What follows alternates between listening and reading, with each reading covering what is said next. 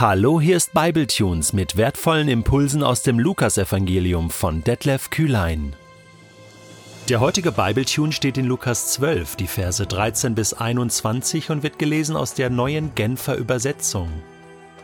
Einer aus der Menge bat Jesus: Meister, sag doch meinem Bruder, er soll das väterliche Erbe mit mir teilen. Jesus entgegnete ihm: Lieber Mann, Wer hat mich denn zum Richter über euch eingesetzt oder zum Vermittler in euren Erbangelegenheiten? Dann wandte er sich an alle und sagte, Nehmt euch in Acht, hütet euch vor aller Habgier, denn das Leben eines Menschen hängt nicht von seinem Wohlstand ab. Jesus erzählte den Leuten dazu ein Gleichnis. Die Felder eines reichen Mannes hatten einen guten Ertrag gebracht. Der Mann überlegte hin und her, was soll ich tun? Ich weiß ja gar nicht, wohin mit meiner Ernte. Schließlich sagte er Ich weiß, was ich mache. Ich reiße meine Scheunen ab und baue größere. Dort kann ich mein ganzes Getreide und all meine Vorräte unterbringen. Und dann werde ich zu mir selbst sagen Du hast es geschafft. Du hast einen großen Vorrat, der für viele Jahre reicht. Gönne dir jetzt Ruhe, iss und trink und genieße das Leben. Da sagte Gott zu ihm Du törichter Mensch, noch in dieser Nacht wird dein Leben von dir zurückgefordert werden. Wem wird dann das gehören, was du dir angehäuft hast? Jesus schloss, indem er sagte, so geht es dem, der nur auf seinen Gewinn aus ist und der nicht reich ist in Gott. weißt du was? Ich finde Bibellesen manchmal so lustig, so witzig. Da ist so viel Humor in der Bibel, so viel Lustiges auch in den Evangelien.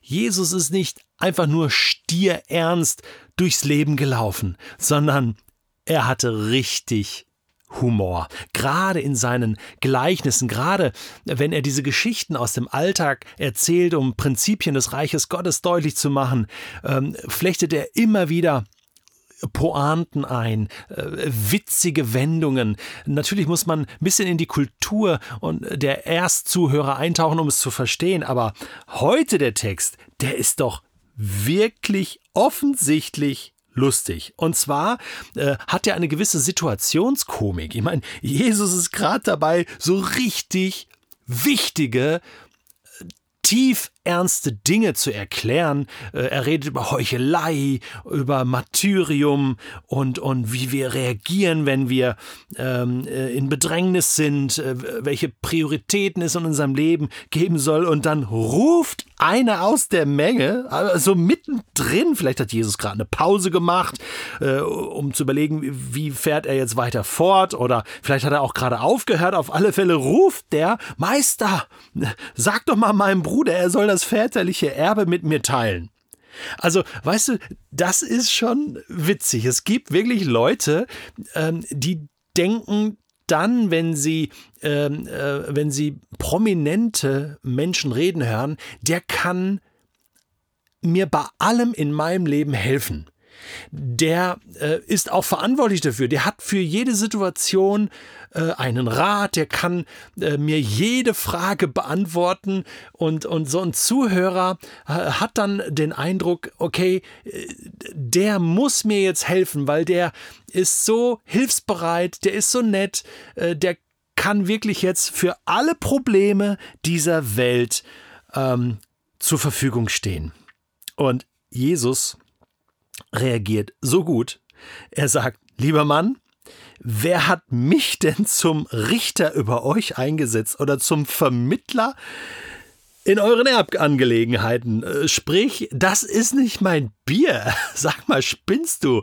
Äh, ich habe tatsächlich Wichtigeres zu tun, als jetzt mit dir über deine Erbangelegenheiten zu sprechen und mich da einzumischen. Das ist echt witzig.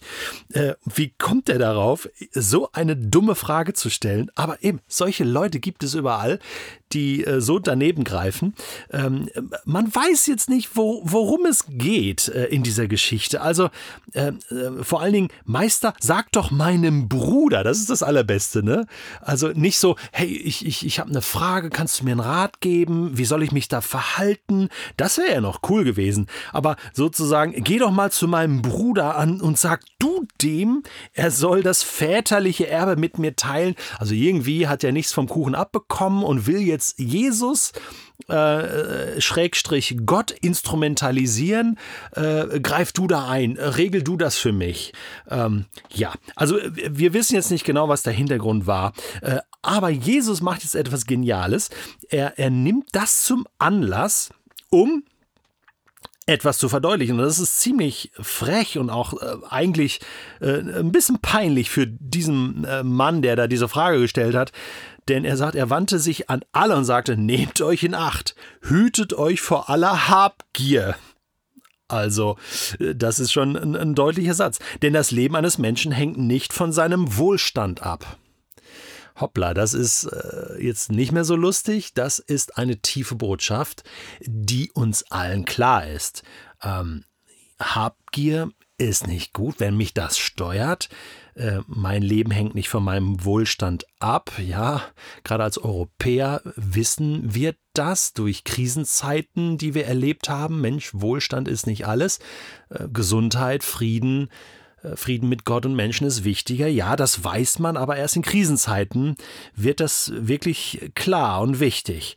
Ähm, und Jesus setzt hier diesen Punkt an. Und genial, wie er das macht, obwohl er so ein bisschen peinlich war, setzt er jetzt hier zu einer Botschaft an und erzählt ein Gleichnis. Das scheint er hier einfach so aus der Tasche ziehen zu können. Ich glaube wirklich, dass Jesus ein Repertoire hatte an verschiedenen Geschichten und dass er wirklich, so wie hier, manchmal situativ reagiert hat. Das war ungeplant, aber jetzt sagte er sich, hey, das passt jetzt. Und dann kommt diese Geschichte von diesem reichen Mann, der eh schon genug hatte und sich überlegt hat, wie kann ich meinen guten Ertrag also wie kann ich noch mehr erwirtschaften? Ne? Wie so ein, so ein Makler an der Börse, der eh schon seine Millionen im Trocknen hat und sich überlegt, wie kann ich die nächsten Millionen auch noch irgendwie ins Trockene bringen. Ich muss äh, größere Konten anlegen, größere Scheunen bauen. Ähm, und das ganze Gleichnis äh, ist eine Antwort auf die auf diese Frage des Mannes, kannst du mir helfen, väterliches Erbe, wie kann ich da was von meinem Kuchen abbekommen? Hm, ist Habgier hier dein Motiv? Geht es wirklich nur darum? Ist es wirklich bei all dem, was du jetzt gehört hast über das Reich Gottes, ist das wirklich deine Frage jetzt? Wie kannst du ein Stückchen vom Erbe bekommen? Sollte das deine Frage sein? Nicht, äh, dass es nicht darum gehen äh, soll, dass es gerecht zugeht und das, was dir zusteht, sollst du auch bekommen. Das ist nicht der Punkt, sondern, sondern die Prioritäten in deinem Leben. Wenn das wirklich alles ist, dann hast du ein Problem. Und das Gleichnis kann man vom Hinten her verstehen.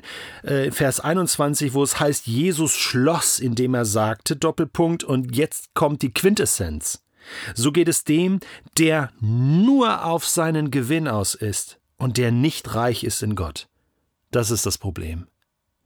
Ähm, lieber Mann, du hast ja etwas vertauscht. Du hast, es ist dir wichtiger, heute und hier in dieser Runde die Frage zu klären, wie du an deinen Anteil kommen kannst, statt die Frage zu klären, wie du reich werden kannst in Gott. Du hast nicht richtig zugehört. Du hast immer noch nicht verstanden, worum es geht. Und spätestens da äh, fühle ich mich auch peinlich ertappt, peinlich berührt. Merke ich, dass ich im Stillen auch manchmal da stehe vor Gott und diese Frage stelle. Ja, aber Gott, was ist mit mir? Und kannst du mir nicht da helfen? Und oft sind es so ja, materielle Dinge. Ich sag mal so, äußerliche Dinge. Eigentlich Kleinigkeiten. Eigentlich weiß ich das, aber ja, ja, Reich in Gott, das ist schon wichtig. Und ja, ja, äh, trachte zuerst nach Gottes Reich. Ja, ich, ich weiß, äh, ist mir ja auch wichtig, aber weißt, äh, das brennt jetzt grad. Und schon habe ich die Prioritäten vertauscht. Es passiert mir genauso. Und plötzlich finde ich das gar nicht mehr so witzig. Plötzlich fühle ich mich ertappt. Plötzlich muss ich sagen, Jesus, auch ich muss mich in Acht nehmen, mich hüten vor meiner Habgier und muss mir klar machen, dass mein Leben nicht von meinem Wohlstand abhängt, sondern von dir. Und ja, es ist so.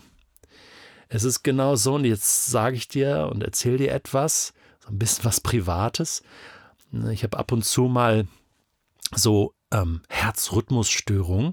Ähm, jetzt seit ähm, zwei, drei Jahren taucht das immer mal wieder auf ist nichts Gefährliches, sagen die Ärzte. Ich war schon mal im Krankenhaus, auch mal schon in der Notaufnahme und ab und zu muss ich auch mal ein Medikament nehmen. Und neulich hatte ich das wieder über ein paar Tage und das ist ganz komisch. Dann kommt das so nachts und dann hat man wie so Aussetzer, so Stolpern äh, des Herzens. Ich hatte das schon mal als kleines Kind, da hing es irgendwie mit äh, ähm, Wachstumsstörungen zusammen, wie so Aussetzer. Ähm, ähm, und seitdem aber nicht mehr. Und jetzt ist das plötzlich wieder da. Und obwohl das medizinisch gesehen nichts Schlimmes ist, ist das ganz komisch, weil man mit, mit dem Herzen ist es irgendwie, ja, wenn ich, wenn ich Bauchweh habe, ist was anderes. Oder Kopfschmerzen, da kann man eine Tablette nehmen. Aber das Herz, das ist doch schon relativ zentral. Weißt du, was ich sagen will? Und plötzlich merke ich selbst in diesen Situationen und liege dann manchmal auch nachts wach und denke, mein Leben hängt an einem seidenen Faden. Das stimmt, was Jesus hier sagt. Nein, was Gott sogar in diesem Gleichnis sagt, und in Gleichnissen kommt Gott selten so zu Wort wie hier, du törichter Mensch. Noch in dieser Nacht wird dein Leben von dir gefordert werden. Was ist dann mit all dem, was du erreicht hast? Wir wissen, dass wir mit leeren Händen in diese Welt kommen und dass wir mit leeren Händen diese Welt auch verlassen werden. Deswegen ist die Antwort auf diese Frage wichtig. Worauf bist du aus? Und ich will es zuspitzen. Bist du auf äußerlichen Gewinn aus? In welchem Bereich auch immer?